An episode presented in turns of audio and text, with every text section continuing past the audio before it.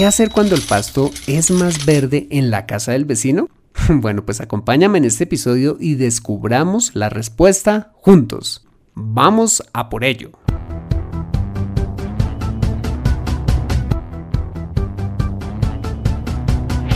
Bienvenido a Consejo Financiero, el podcast de finanzas personales donde aprenderás a manejar inteligentemente tu dinero, salir de deudas, tomar buenas decisiones financieras y alcanzar una prosperidad sólida y duradera.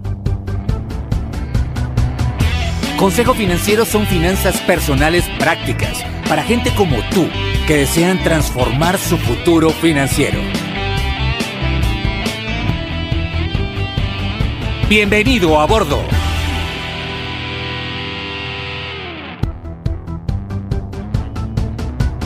Hola, ¿qué tal? Soy Fernando Fernández y esto es Consejo Financiero, tu podcast, tu programa de finanzas personales en el que aprenderás a manejar inteligentemente tu dinero, a salir de deudas, a tomar buenas decisiones financieras y los principios para alcanzar una prosperidad sólida y duradera. Como bien lo sabes, tener educación financiera no es algo exclusivo para los gurús en finanzas. No, todo lo contrario es algo que está a tu alcance y que te ayudará a lograr tus objetivos de vida. Si eres zapatero, anestesiólogo, mesero, paleontólogo o cualquiera que sea tu profesión, tarde o temprano necesitarás saber administrar correctamente tu dinero. En Consejo Financiero aprenderás de manera práctica lo que necesitas para hacer un máster de tus finanzas personales. Te invito como siempre a visitar www.consejofinanciero.com donde podrás encontrar este y muchos más contenidos de finanzas personales que estoy seguro van a ser de utilidad para tu vida financiera. Asimismo te recuerdo que puedes encontrarme en facebook.com como Consejo Financiero Podcast, en LinkedIn como Fernando Fernández Gutiérrez y en Twitter como arroba consejo acertado. Bueno, muy bien y sin más preámbulos, bienvenidos a bordo. En el portal midevocional.org leí un artículo que me pareció muy simpático que ilustra perfectamente el tema que vamos a tratar en este podcast. Dice que un campesino de una zona rural compartió con ellos la siguiente historia. Una de las vacas viejas de mi padre da buena leche, sin embargo puede parecer un tanto terca y hasta tonta en cierto sentido. Ella tiene todo el campo de la finca para alimentarse y existen pastos verdes y sabrosos pero a menudo la veo estirando su cabeza a través de la cerca, tratando de comer los pastos del campo del vecino, sin importarle que tiene todo un terreno a su disposición, hermosos árboles que dan sombra, un refrescante chorro de agua e incluso una fuente de sal. ¿Qué más puede pedir o necesitar ese animal? Bueno, pues muchos de nosotros podemos llegar a comportarnos como esa vaca, cuando pensamos que el pasto más verde está al otro lado de la cerca. Es decir, cuando pensamos que los demás tienen un mejor matrimonio, más éxito profesional, una vida más feliz o atención, una vida financiera más próspera. El problema está que al igual que la vaca de la historia, pensar que lo mejor está en otro lado o lo tiene el vecino es tan solo una percepción subjetiva que nos lleva a vivir infelices con lo que somos y tenemos y en ese intento de alcanzar lo que nos falta, podemos terminar cometiendo errores muy dolorosos. Sea que el pasto del vecino sea más verde o no que el nuestro, ¿qué deberíamos hacer? Bueno, lo primero que debemos entender es por qué solemos compararnos con otros. Conversando con la doctora Ángela Hernández, quien estuvo con nosotros en el episodio número 36 de este programa, nos dijo que hay algo que se llama el permanente contraste, como uno de los pilares en la construcción del conocimiento que tenemos como individuos. Por ejemplo, desde que somos bebés, a partir de los 12 a 18 meses de edad, ya tenemos la capacidad de reconocernos a nosotros mismos cuando nos vemos frente al espejo. En este punto de nuestra vida, las palabras de amor y afirmación de nuestros padres son vitales en la construcción de nuestra identidad y autoestima. A partir de ese momento nos hacemos conscientes de las personas que nos rodean sean hermanos u otros niños, y viene ese concepto del permanente contraste, o en otras palabras, comparación con los demás, ya sea por semejanza, es decir, cuando encontramos niños parecidos a nosotros, o por confrontación, cuando equivocadamente somos comparados por nuestros padres o figuras de autoridad con nuestros hermanos u otros niños que supuestamente son mejores que nosotros. Este es un error frecuente. Bueno, y en ese proceso llegamos a nuestra adolescencia y a nuestra edad adulta, construyendo una identidad y una autoestima, la cual va a estar fuertemente determinada por la formación que recibimos en casa y por la influencia que ejerce los demás entornos sociales en los que nos desenvolvemos, como nuestro grupo de amigos, la escuela, la universidad, el trabajo o la cultura de la ciudad o país en el que vivamos.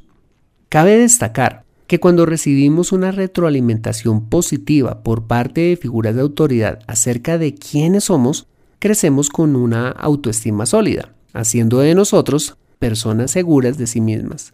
Por supuesto, lo, contrario sucede cuando hemos sido calificados o comparados negativamente, formando en nosotros inseguridad y una identidad no definida. ¿Por qué te cuento todo esto? Porque cuando hemos crecido con inseguridades y una baja autoestima, sumado a un entorno como el de hoy, donde nuestra identidad está basada por lo que tenemos, es cuando empezamos a ver el pasto más verde al lado del vecino. Es decir, empezamos a sufrir por lo que tienen los demás y nosotros no. Adentrándonos ya en el tema financiero, ¿qué consecuencias financieras puede tener esta forma de pensar? Básicamente hay dos. La primera consecuencia es que no podemos valorar lo que ya tenemos, lo cual es muy triste. Muchas veces tendemos a ver el paso medio vacío y no medio lleno. Tendemos a ver lo que nos falta y no lo que ya hemos alcanzado. Por ejemplo, en esta sociedad de consumo es usual envidiar a un familiar o a un compañero de trabajo que se ha comprado un auto último modelo. Nos amargamos porque quizás tenemos un auto usado que no es tan bonito o elegante y terminamos no disfrutando el carro ni las cosas que ya tenemos. Recuerdo que hace muchos años, durante algún tiempo me amargué porque cuando trabajaba en una entidad financiera, todos mis compañeros de oficina vivían al norte de la ciudad, es decir, vivían en los sectores más exclusivos de Bogotá, mientras yo vivía en un barrio de clase media. Te confieso que nunca invité a alguno de ellos a mi casa porque me avergonzaba del sitio de la ciudad en el que vivía y como permanentemente me comparaba con ellos, no podía disfrutar el hecho de que al menos teníamos casa propia.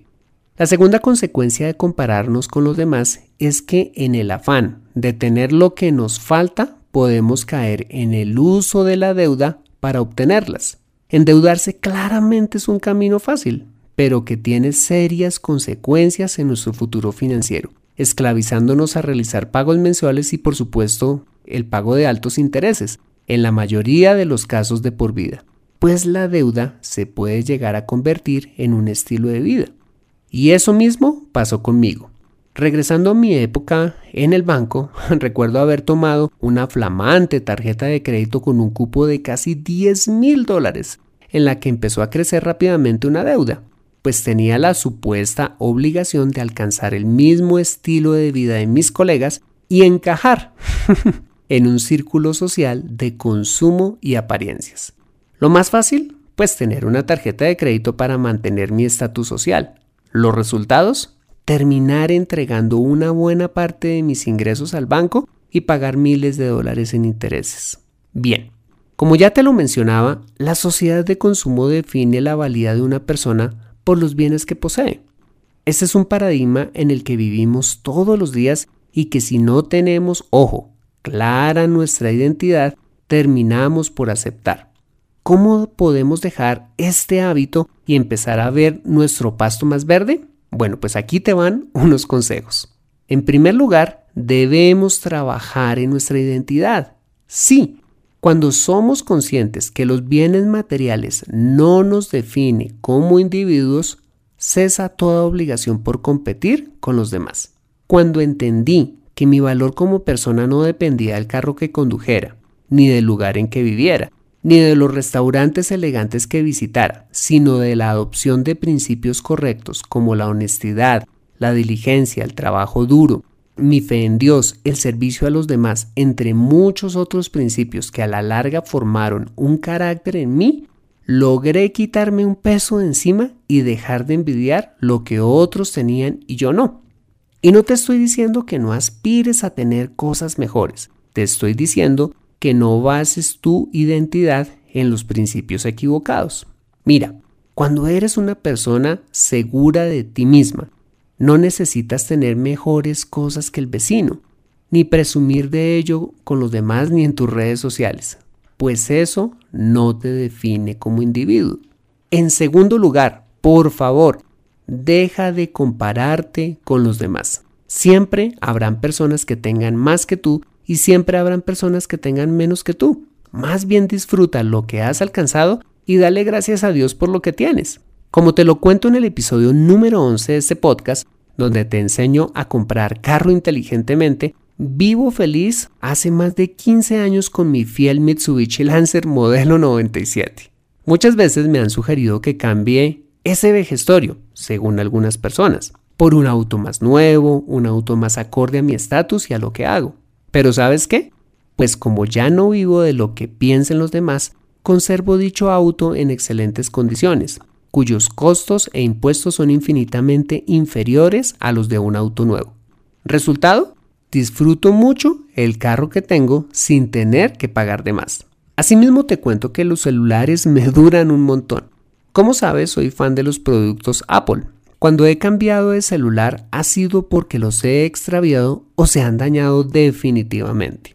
Puedo decirte con autoridad que me he disfrutado cada iPhone al máximo Podría comprarme el celular de moda, pero no veo sentido hacer esto. Y en tercer y último lugar, mi consejo es que en lugar de estar viendo el pasto del vecino, trabaja y ponte metas para crecer financieramente, no motivado en tener más que tu vecino, sino para darle una mejor calidad de vida a tu familia y como lo veíamos en el episodio número 60 de este podcast, poder dar con generosidad a otros. Cuando trabajaba en el banco tuve un jefe que me enseñó algo muy sabio. un día me dijo, Fernando, deje de ver las flores del jardín de su vecino, más bien concéntrese en trabajar en las suyas. Y es cierto, cuando trabajamos en nosotros mismos, la competencia se vuelve con nosotros mismos. Mira, no hay nada más emocionante que superar nuestras propias marcas cada día. Con los años y sin una motivación más que poder vivir cerca de mi iglesia y establecerme allí cuando me casara, logré comprar un muy buen apartamento en un excelente lugar de la ciudad, el mismo lugar en el que hoy vivimos con mi esposa. Mi meta no fue competir con los demás, sino ponerme una meta a mí mismo. Para concluir, si algún día llega alguien y nos dice que el pasto es más verde en la casa del vecino, pues de corazón alegrémonos por él, pero no tendremos tiempo de averiguar si es cierto o no, pues estaremos muy ocupados trabajando en el nuestro. Conoce cómo aumentar tus ingresos en Consejo Financiero. Bueno, muy bien, ese ha sido el episodio número 62 de Consejo Financiero. Si te ha gustado este episodio, házmelo saber suscribiéndote al podcast y dejándome una valoración honesta a través de un valioso comentario tuyo en iTunes, SoundCloud, Spreaker, iBox, Stitcher o Tuner Radio, diciéndome si te gustó o no este episodio. Dichos comentarios son muy valiosos para mí, pues me dan el feedback necesario para mejorar el programa. Asimismo te invito a compartir este episodio a través de tus redes sociales con tus contactos, familia o amigos a quienes consideres les sea útil este episodio para su vida financiera. Bueno, muy bien, soy Fernando Fernández, tu asesor financiero y anfitrión de este programa. Mis agradecimientos a José Luis Calderón por la edición de este podcast. Muchas gracias por compartir tu tiempo conmigo desayunando, haciendo los quehaceres de la casa, esperando a tus hijos del colegio o donde quiera que estés y recuerda. Consejo Financiero son finanzas personales prácticas para gente como tú que desean transformar su futuro financiero buena semana y nos vemos en el siguiente episodio. Chao, chao.